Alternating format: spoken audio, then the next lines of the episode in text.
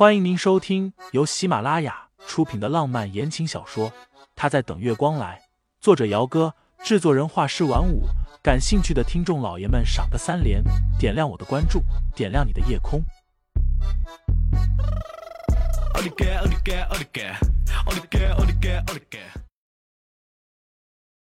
第一百七十三章，就在家里陪着你。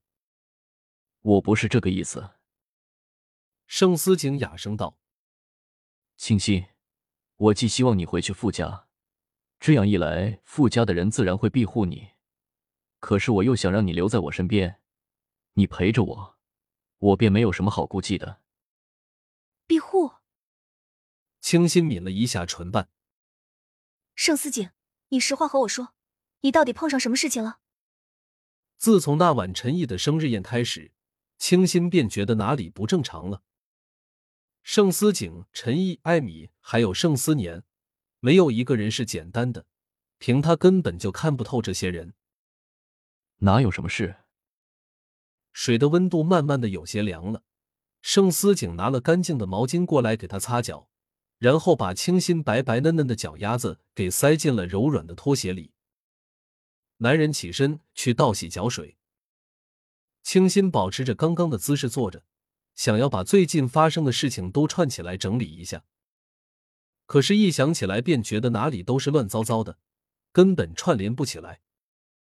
问盛思景是行不通了，这男人嘴巴严的没有一丝的缝隙，他恐怕连个标点符号都问不出来。清心嗜睡，第二天因为起得晚了，两个人是吃了午饭之后才离开的。而此时，盛公馆已经是乱了套。陈毅原本就说了要离婚的话，结果一大早的，盛思年和盛青青的母亲来了。这是一个比陈毅还要小两岁的美貌妇人，即便是疾病缠身，也仍然减不去她半分的美貌。你怎么来了？盛老爷子一大早的下来，看见坐在客厅里的女人，头顿时就疼了起来。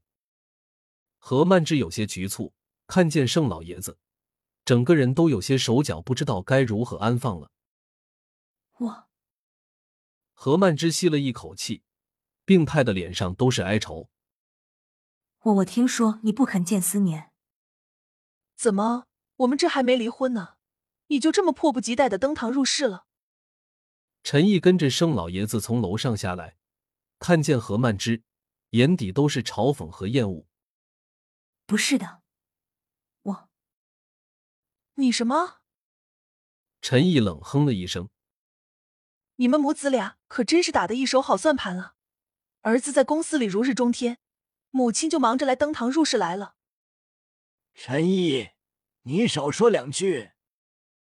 盛老爷子眼看着何曼芝脸色越来越苍白，一副随时都要昏厥过去的模样，让人去喊了家庭医生来。嫌我话多啊？陈毅笑了笑。行行行，我不打扰你们，我走，给你们腾地方，行了吧？说罢，真的拿了包和大衣就要出门去。盛老爷子看看这个，看看那个，简直是一个头两个大。盛思景和清新刚刚到家，便听说了陈毅打算和盛老爷子离婚的消息。